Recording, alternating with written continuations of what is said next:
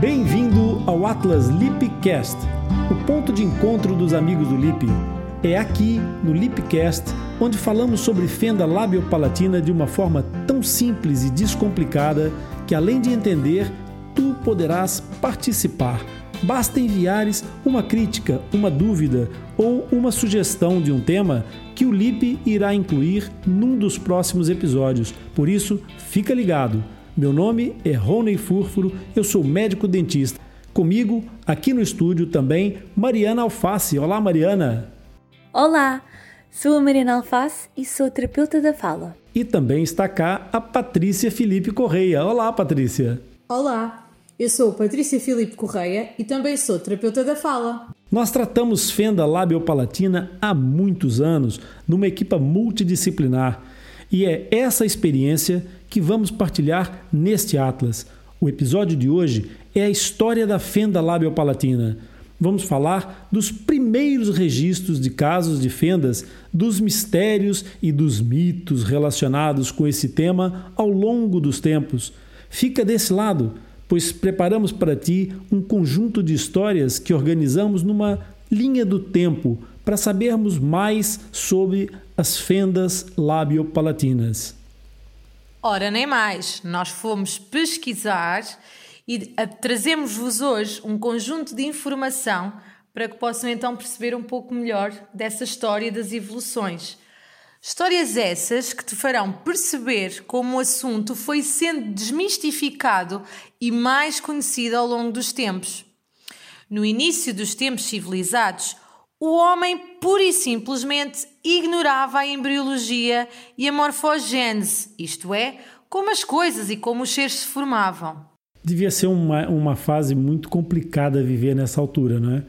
Viver com, Eu não a, com, queria. com a ciência sem ciência é, arranjavam aqui explicações, não é? Ou como é que eles arranjavam estas explicações? E, no fundo, as explicações para a existência das deformidades congénitas eram baseadas numa combinação de religião, de superstição, de invenções e até de charlatanismo. Portanto, muita pilantragem. Agora, Exatamente.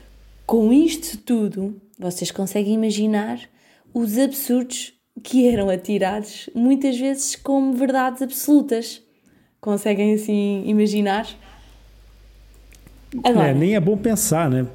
É, deixar, é, deixava tudo ao acaso, porque se nós formos pensar, a, a ideia monoteísta é uma coisa já, em termos da história da humanidade, muito recente. No princípio, uhum. eram deuses para tudo. Era o deus fogo, era deus água, deus terra. E e Olha, Mariana, mais do que Deus, nem, não é? Nem sei o que é que virá daí. Não, não imaginam.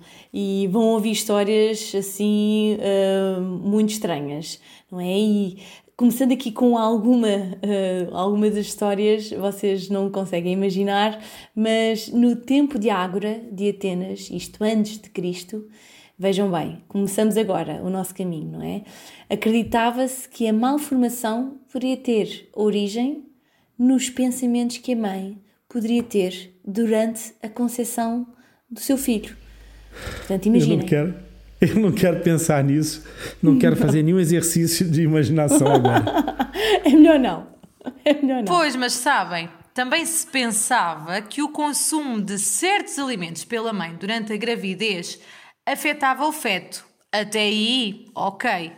No entanto, esses alimentos eram temidos por causarem abortos e não por causarem malformações. Pois, se, se causavam abortos, de certeza que não iam causar malformações, é? que fossem tratáveis depois, não é? Provavelmente não, as malformações já estariam exatamente na origem desses abortos. Na origem, claro. claro. Uhum. A natureza acabava por gerir, não era? Exatamente. Por isso é que, sob a égide da religião, sob esse auspício da religião, especula-se até que Moisés é, tivesse uma fenda do lábio. Porque, segundo os escritos, as escrituras que, que as pessoas estudaram, atribuíam a, a Moisés uma fala muito lenta e hesitante e uma língua lenta.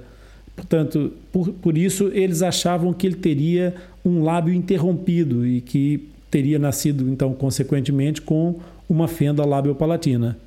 Uh, na altura, também o erudito arcebispo de Uppsala, na Suécia, e agora vamos perdoar se eu não disser bem o nome, mas vou esforçar-me.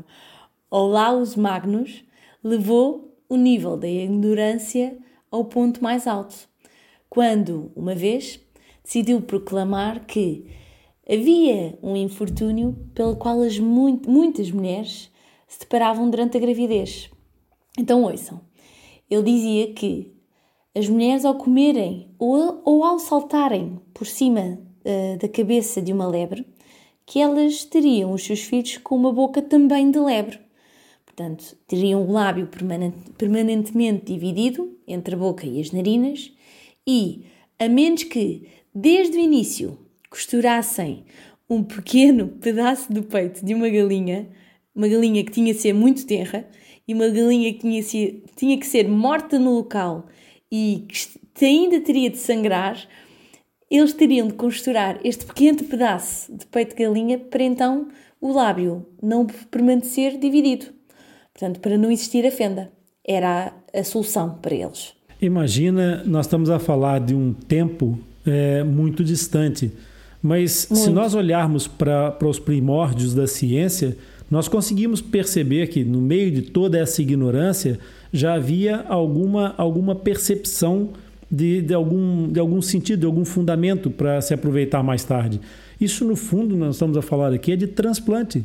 E o transplante de tecido vivo. Portanto, é a questão de manter pois. o tecido ainda a sangrar, exatamente no sentido de tentar aproveitar a vascularização e a viabilidade de um transplante. Isso é, é considerando o tempo.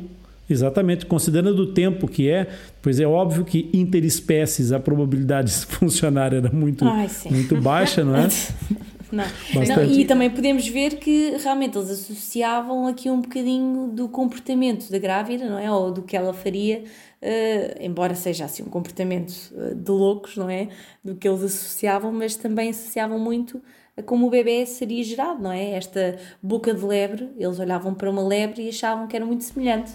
É, é, e, e, e, essas, e essas grávidas dessa altura eram, eram pessoas muito, muito com um bom Ativas. porte atlético, não é? Com uma boa Foi? capacidade atlética, porque para saltar por cima de uma lebre. Ou a lebre tinha que estar muito ou a lebre estava a dormir, então elas eram mesmo muito ligeiras, essas senhoras. Das duas, uma. É verdade.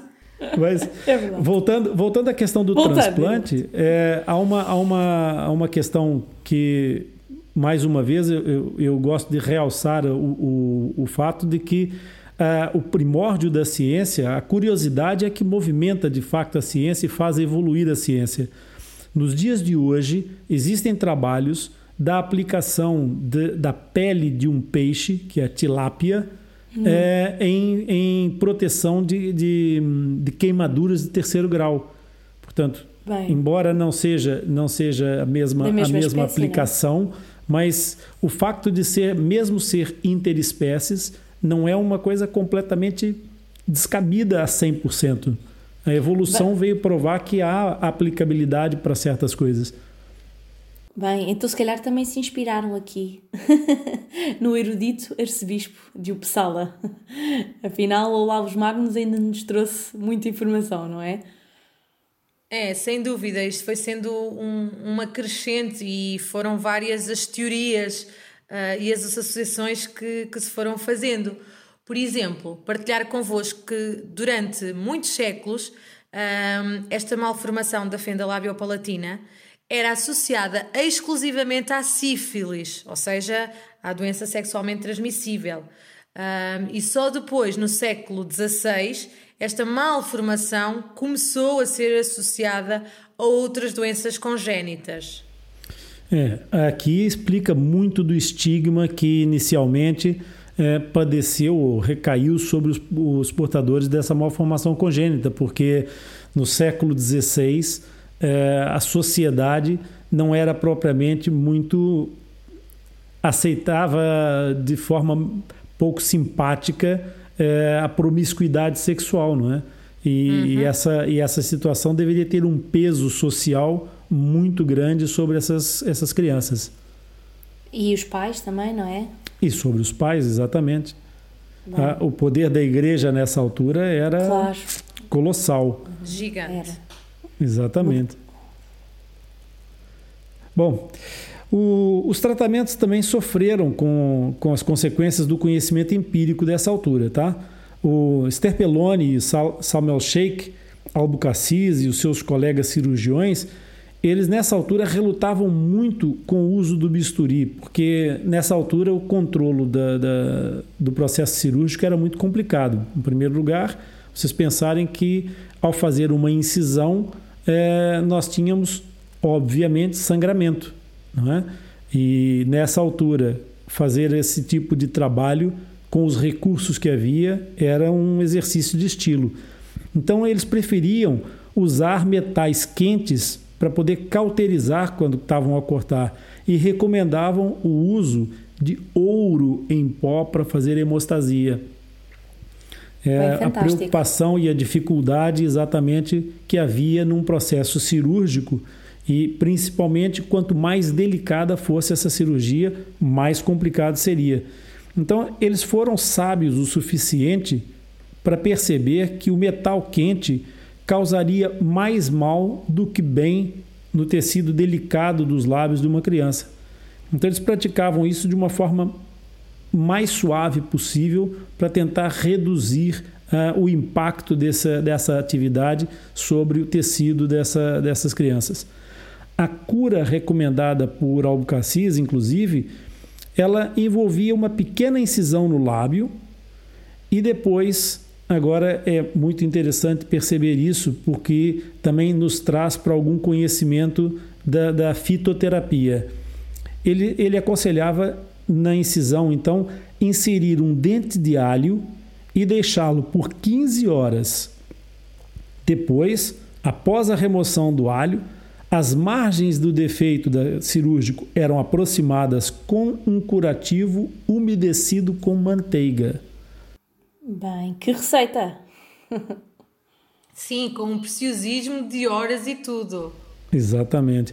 Porque a, a, a observação científica que, que, que isso agrega é, de fato, o conceito da fitoterapia e das propriedades medicinais do alho, que ainda hoje são reconhecidas e são, obviamente, aproveitadas, não nas cirurgias com 15 horas com dente de alho na ferida. Sim, Mas- esperemos, não é? Mas É sim, era, verdade. era interessante. Ok. Mas quer explicar um bocadinho melhor, Rony? Porque dentro de alho? O alho tem propriedades, Mariana, que são anti-inflamatórias e antibióticas. É, é, o alho faz, fazia aqui um processo, gerava um processo de asepsia e quase, quase uma cauterização suave, muito branda pelos ácidos da, da- da, própria substância. E com isso diminuía o risco de infecções pós-operatória. Facilitava Bem, imenso o trabalho de aproximação depois para para conseguir uma boa cicatrização. E a manteiga, Então- pela razão óbvia da gordura, da, da, da importância da- das camadas de gordura das células, no sentido da regeneração. Bem, espetacular. Então Interessante. nem era assim tão, nem era assim tão descabido. As 15 horas é que talvez não fossem as melhores condutas, não é? Mas o alho até não parece nada. eh, aliás, tudo, sempre, não que é? nós, é, sempre, que nós, sempre que nós fazemos uma incisão, há um primeiro momento em Uhum. que há uma, uma vasoconstrição pela agressão do tecido, uma reação inicial, e a seguir tem o efeito rebote. Por isso, Uhum. após uma incisão, passado alguns, alguns instantes, há um aumento do sangramento. Ok? Então, a ideia que eles aplicavam aqui era deixar que esse sangramento sofresse uma grande redução, já com alguma, algum efeito de coagulação, para se poder depois trabalhar na, na reunião dos tecidos com uma melhor visibilidade daquilo que estava a juntar ou a reunir eh, nas bordas cirúrgicas. Bem, fantástico. Muito bem. Obrigada, cirurgiões, que agora- também nos deram muito. Exatamente. É verdade, já, já percebemos aqui que, afinal, eh, algumas destas questões já começavam a ter eh, alguma ponta mais de ciência e de efeitos realmente que, que eram mais benéficos. Claro.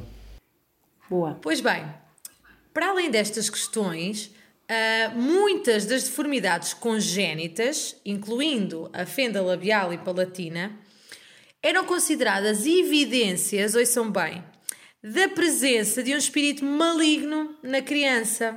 Sabiam Não. disto? Bem, era o que faltava, não é? Pois é, é verdade. Em Esparta, os infelizes recém-nascidos eram abandonados no Monte Táget, enquanto em Roma eram afogados no rio Tibre ou lançados da rocha Tarpeiana.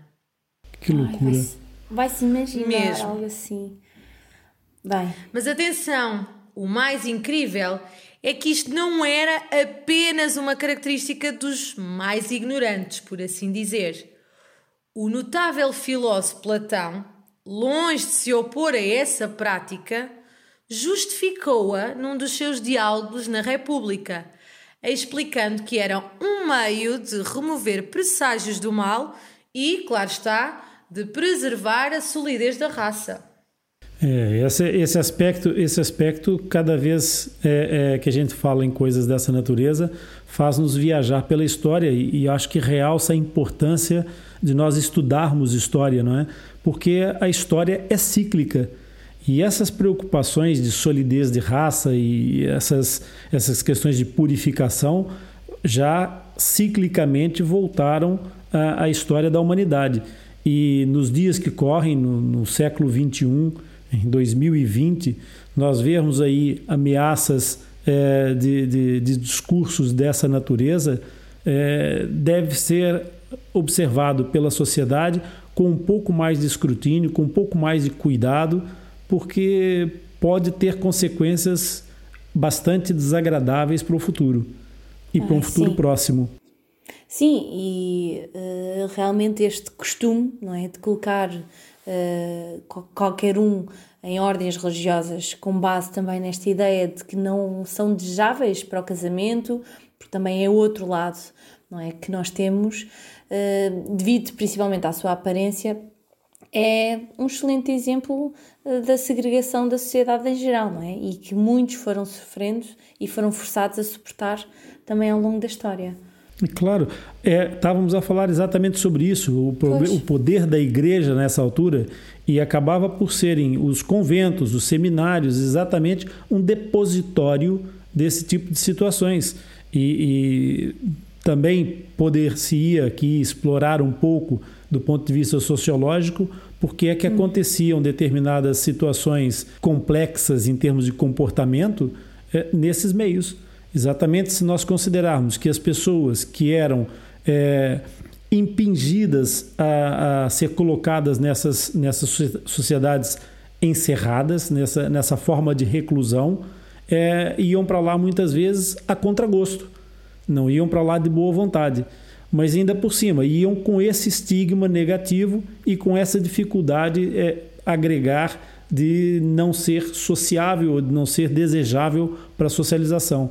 Esse é um aspecto muito perigoso nessa, nessa, nessa abordagem. Uhum. É, eram elas que eram geridas, não é? No fundo, não, não, eram, Sim. não havia liberdade. Ah, e de facto, nas manifestações artísticas de Van Oostanen, a colocação de, dos lábios com fenda, não é? Na face do diabo, sugeriam a adoção da tradição cristã medieval de que Deus punia pelos seus pecados ou pelo dos seus ancestrais todos aqueles que nasciam com ah, esta malformação, não é? com, com alguma malformação ah, ou com alguma deficiência física. E por este motivo também é que na arte medieval ah, e em toda a arte que retrata a paixão de Cristo, frequentemente conseguimos ver soldados, capangas e outros atormentadores também com lábio, fenda, eh, com fenda do lábio. É, a imagem é constantemente a marcação de uma, de uma posição negativa ou maléfica associada à imagem da deformidade física. É Como se fosse negativo, não é? mais uma vez, exatamente, mais uma vez o estigma a recair socialmente sobre os portadores de alguma deformação física. É, até ainda nos dias de hoje, nas aldeias, nos lugares mais recônditos, há alguma, alguma alusão a esse tipo de situação com uns ditos que eu, eu não sei exatamente qual é a, a, a frase que usam, mas se Deus o marcou, eh, tem assim uma coisa qualquer, se Deus algum o marcou. sin- algum defeito lhe achou. Exatamente, Ah, estás a ver? A bem, Patrícia pois, conhece. É, se Deus o marcou, algum defeito lhe achou. Eu não me lembrava da frase. Por É, isso, é por isso tem, tem é, é, repara que através dos séculos esse processo de estigmatização permanece, prevalece e continua, o que é muito grave. Embora exista também, assim como existe a cultura, haverá sempre a contracultura. Nas, nas civilizações antigas do Mediterrâneo, por exemplo, dizia-se que essas crianças possuíam poderes sobrenaturais e Bem. já com uma, com uma alusão muito mais no sentido positivo, de que teriam qualquer coisa a mais. E isso poderia advir até dessas, dessas questões, porque, como se dizia, é? quando as pessoas tinham um pacto com o diabo, tinham poderes sobrenaturais. Mas aqui já numa, numa situação muito mais positiva. E repara que, numas paragens ainda mais distantes, mais orientais, um portador de fenda labial e palatina teve uma história com um final muito interessante que, se calhar, foi exatamente um dos pontos é, é, paradigmáticos para mudar essa, essa, essa ideia. Esse Essa eu jovem. quero ouvir. Quero ouvir, Esse, vamos lá. esse jovem é, do Extremo Oriente, é, ele superou a sua desvantagem não é, em termos sociais, em termos morfológicos, da sua forma da face, e acabou por se tornar governador geral de seis províncias chinesas. Ele era portador de fenda labial-palatina. Bem, E grande isso-. E isso resultou na percepção de que persiste, e, e que essa percepção persiste até hoje em alguns países das ilhas do, do Mar do Sul, de que aqueles que nascem com fendas são especiais e foram tocados por Deus. Imagina, não é ser governador de uma província na China, era ser governador de seis províncias. Era, era uma prova de que esse tipo era bem desenrolado, que era um tipo bem articulado, né? E não sem era dúvida. pela fenda, claro, e não foi pela fenda que o diminuiu nem que o limitou, muito pelo contrário. E isso pode ter sido um fator causal importante na viragem dessa forma de perceber a fenda não como uma coisa negativa, mas como uma coisa positiva pela vitória daquele, daquele indivíduo. São opostos, não é? São histórias opostas, completamente. Completamente. É a contracultura. É a cultura e a contracultura. E ainda É bem. verdade. pois bem, ainda antes de Cristo, também já há alguns registros de representações da presença de fenda labial que foram encontradas nas Huacos de 3 mil anos de idade no Peru.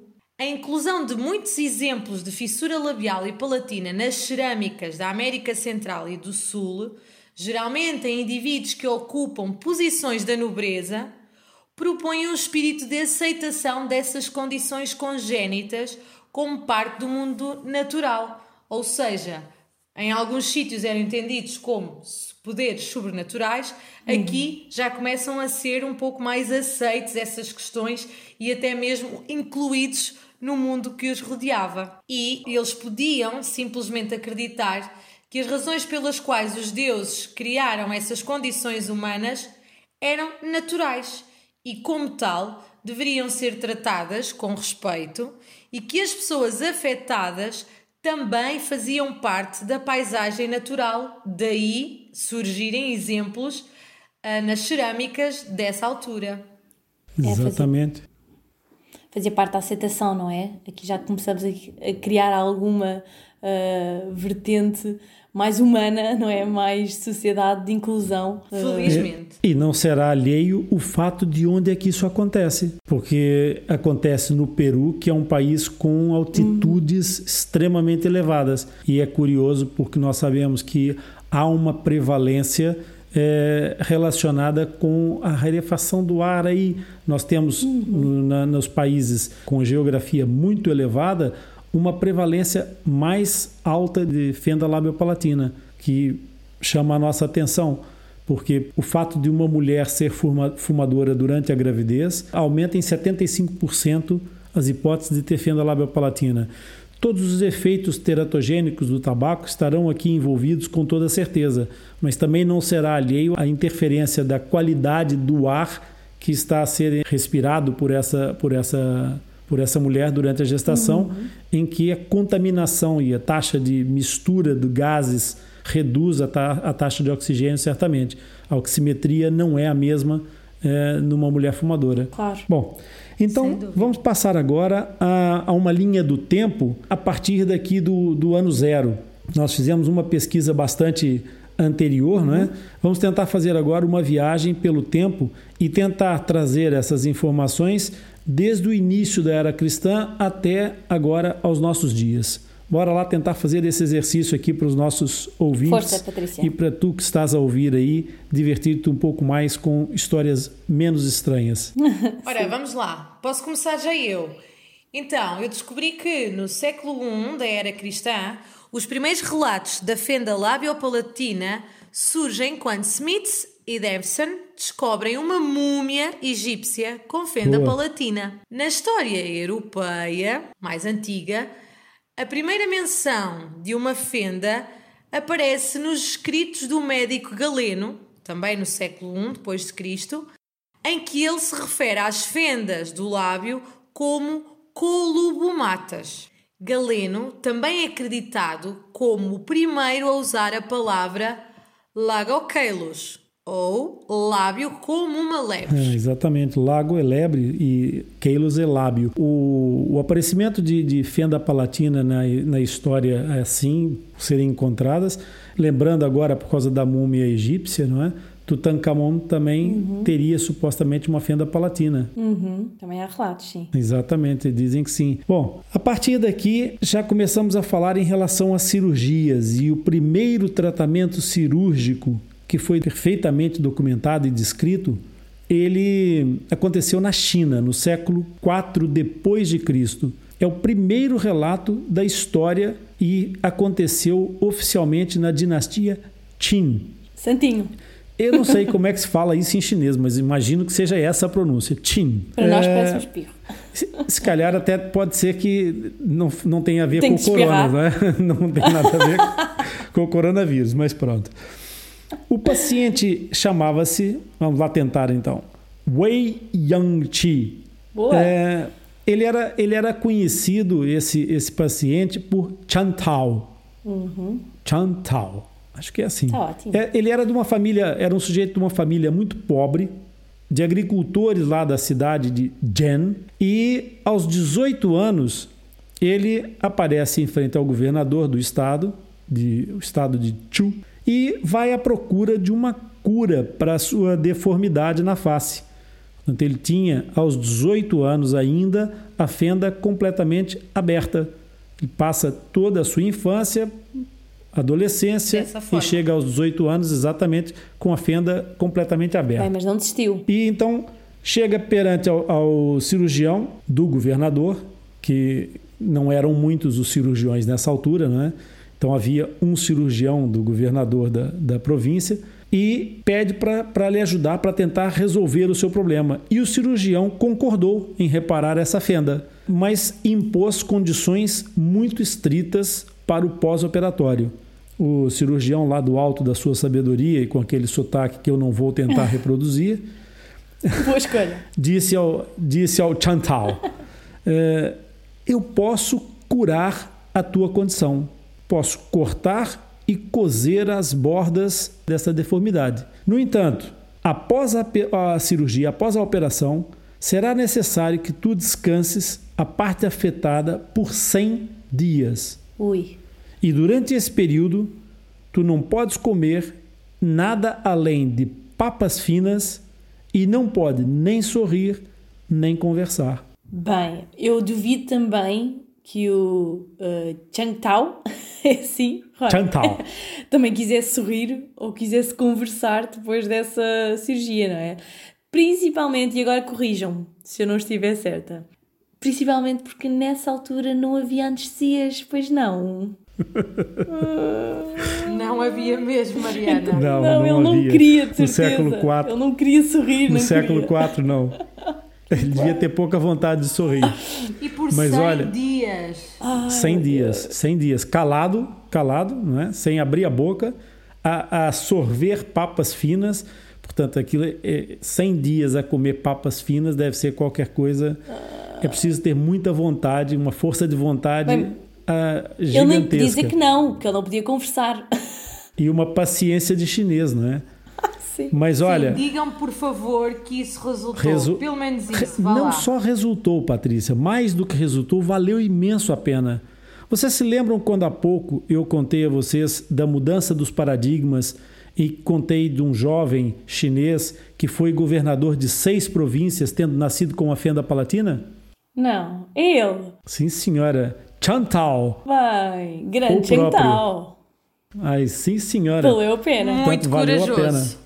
Valeu não sorrir? Esses 100 dias, esses 100 dias de repouso absoluto, afinal, tiveram uma recompensa até bastante jeitosa, Bem, por assim dizer, para a altura. Ele recuperou a conversa pelas seis províncias, não é? Que. Bem, recuperou todo esse tempo. Exatamente, e mais, e- e a capacidade dele é importante na medida em que ele vem deixar depois uma herança completamente diferente para quem viesse depois dele em relação às fendas. Né? Obrigada, Shangtao. É verdade. Pois bem, continuando aqui um pouco na nossa linha do tempo. Como a ciência não era muito desenvolvida, nem havia muito interesse nos temas relativos ao conhecimento científico, os registros históricos só trazem novas informações a partir do século XV, quando Pierre Franco descreveu meticulosamente as técnicas de correção dos lábios fissurados unilaterais e bilaterais em Traite Dernier. É facto, o Dr. Pierre usou suturas secas, alfinetes e um curativo triangular. Ele enfatizou que um reparo preciso produzia uma cicatriz discreta. Aqui já há algum cuidado com a parte mais estética. Mas vejamos agora a outra parte do Dr. Pierre. Ele também dizia que, um result... que havia um resultado particularmente desejável quando o paciente era menina. É que sexismo! Já, nessa altura. Pois, claro que sim. É verdade. eh, A sociedade dessa altura era muito diferente daquela que temos hoje nos nossos Completamente dias. machistoide. Completamente. Certo. Bem, mas pelo menos, pelo menos pensamos o seguinte: se fosse menino, depois também poderia ter a questão da barba, que podia disfarçar ali um bocadinho mais. Portanto, aqui vamos ter um bocadinho mais cuidado com as meninas e com o uso do batom. Vá, vamos lá, Mariana, vamos lá pensar um bocadinho, não é? Tem que ter cuidado com todos. É mesmo uma sociedade sexista. Não há hipótese. Não sei, não sei se essa herança teve muita evolução. Pois. Pois. Especialmente, especialmente porque agora não, não, não faz muito tempo, foi Dia da Mulher, é, convinha que houvesse mais melhorias na abordagem da nossa sociedade, que houvesse tanta evolução nessa área quanto houve na, na, na questão da cirurgia. Mas enfim, Avançando. olha, o Franco, um outro cirurgião, ele recomendou, e reparem bem a, a consistência da, da preocupação desses, desses indivíduos com o pouco de, de consistência científica e de pesquisa fundamentada que havia.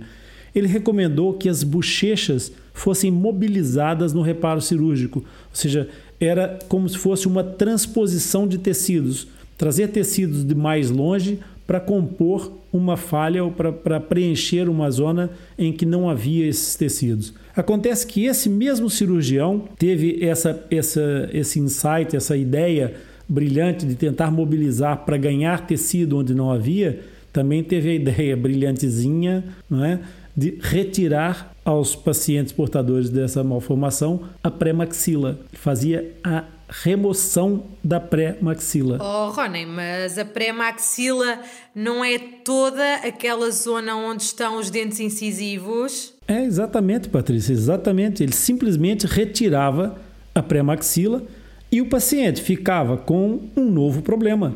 Ele fechava a fenda labial e perdia todo o suporte ósseo e dentário que sustentariam a posição do lábio operado. Pois então, calculo que isso até mesmo em termos visuais, ou melhor, em termos estéticos, fosse muito desagradável. Bem, para além dos estéticos, vamos pensar nas funções orofaciais, não é? Que ficavam muito comprometidas. Bem, Nem mais. imaginemos, não é?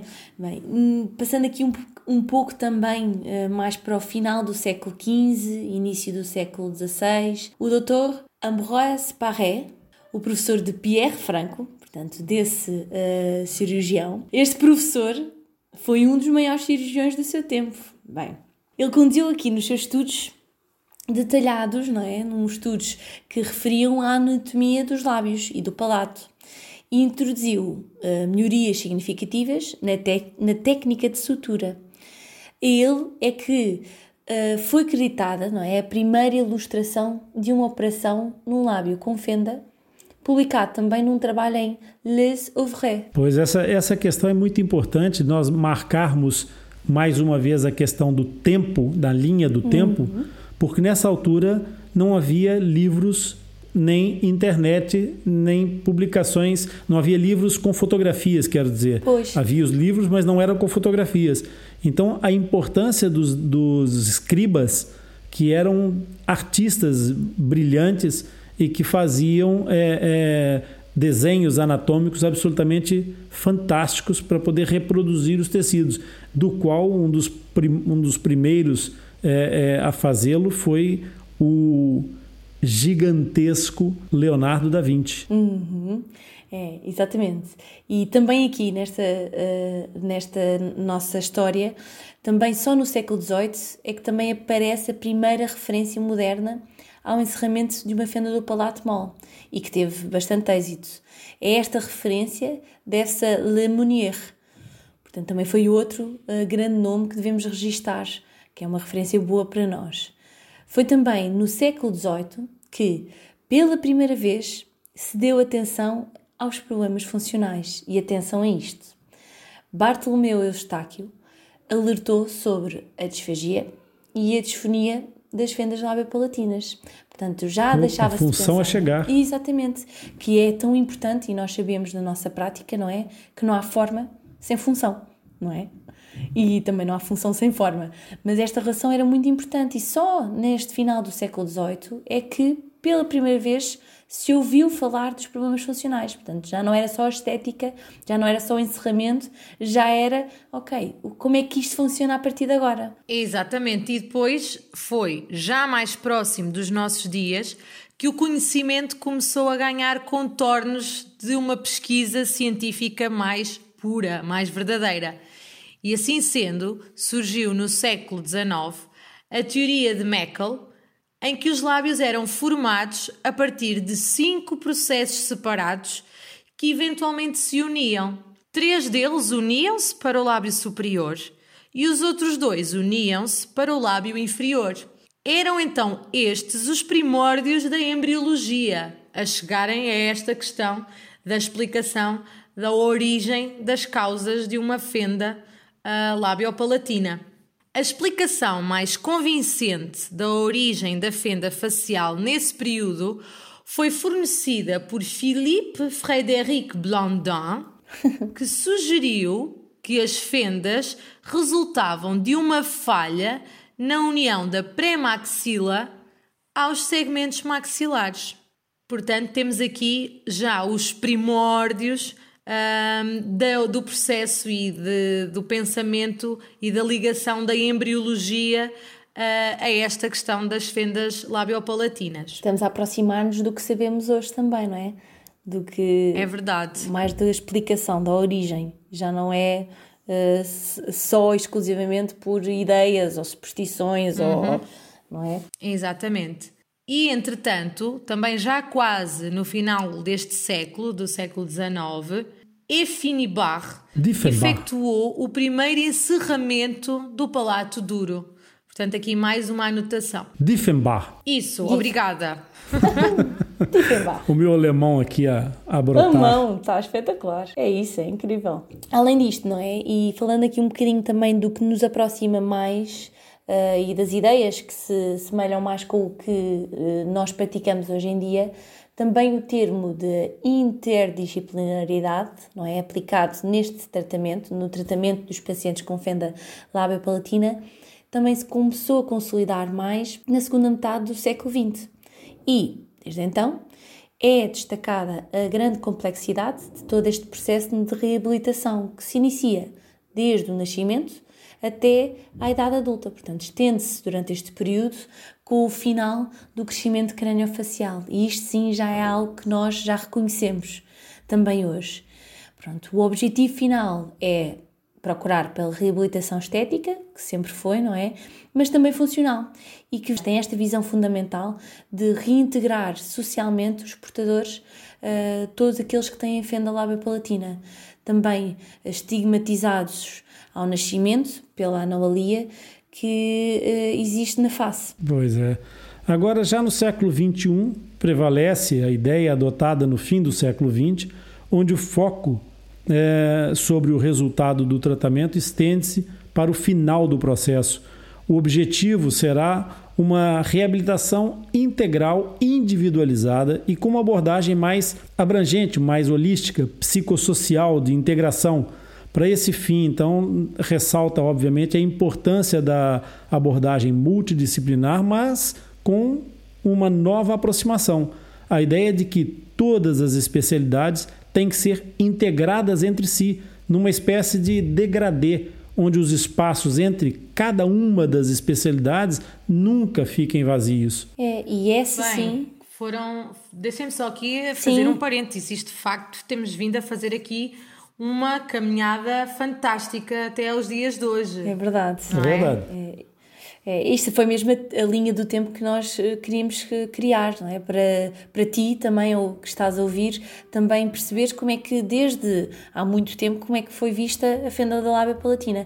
E voltando aqui um pouco, para concluir aqui a tua ideia, Rony, um, realmente foi essa ideia que foi aqui completar uh, esta reabilitação, esta integração individualizada do, do, do portador de, uh, com fenda lábia palatina e é de facto assim, quando as especialidades se unem e formam esta espécie de degradê que falaste, não é? Onde os espaços entre todas as especialidades uh, ou não existem estes vazios, é a forma também de os pais nunca ficarem perdidos entre duas indicações que para os profissionais muitas vezes parecem óbvias, não é? E encaixam, mas que muitas vezes para a família, quem nos ouve, ou mesmo para o portador, uh, seria muito, muito difícil de compreender ou, ou estariam mesmo numa completa escuridão. É isso. Re... É verdade. O resultado final sendo individualizado permite exatamente que os profissionais possam adequar o desenvolvimento terapêutico e a sua complexidade à realidade daquele ser individual e único. É, é, e é isto mesmo, é assim que nós queremos terminar também o nosso episódio, não é? Que queremos agradecer principalmente a ti, que estás desse lado a ouvir-nos e esperemos também que este episódio uh, e todos os outros uh, que vamos produzir te ajudem a colocar um pouco mais de luz não é? e esclarecer este tema da fenda lábia palatina, que fique mais claro para ti. Exato, e é, também é preciso que haja uma vertente lúdica como a dessa da história, porque estudar história é muito importante. E para ti, se gostaste do nosso podcast, da nossa mensagem, subscreve o Atlas Lipcast, marca a notificação e faz uma avaliação, dá lá as tuas estrelinhas. Nós vamos ficar muito honrados com a tua participação. Esse suporte vai permitir que o nosso podcast ganhe reconhecimento, atinja um maior número de pessoas e, em troca, nós vamos ajudar-te a entender e a aprender mais sobre esse tema que é tão apaixonante para todos nós. Fica ligado, pois o próximo episódio vai ser super interessante e eu tenho a certeza que tu vais gostar. Visita o nosso site o LIP espera por ti em www.atlaslipcast.com. Obrigado pela tua audiência, obrigado por estares conosco nessa jornada. Obrigado, Mariana. Obrigado, Patrícia. Obrigada a todos, a todos vocês e obrigada a ti que nos ouves. Obrigada também e até à próxima. Fiquem desse lado.